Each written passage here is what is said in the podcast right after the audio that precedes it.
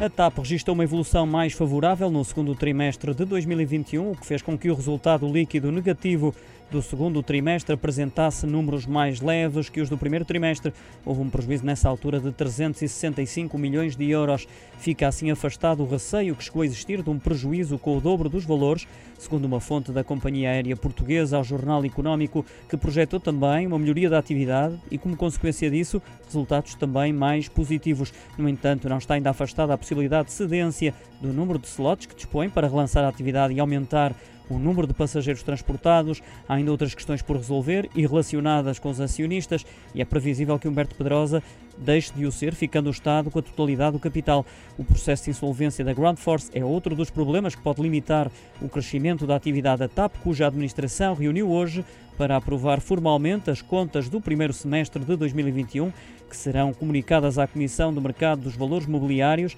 às 5 da tarde de hoje, seguindo-se uma hora depois a conference call para apresentar essas contas.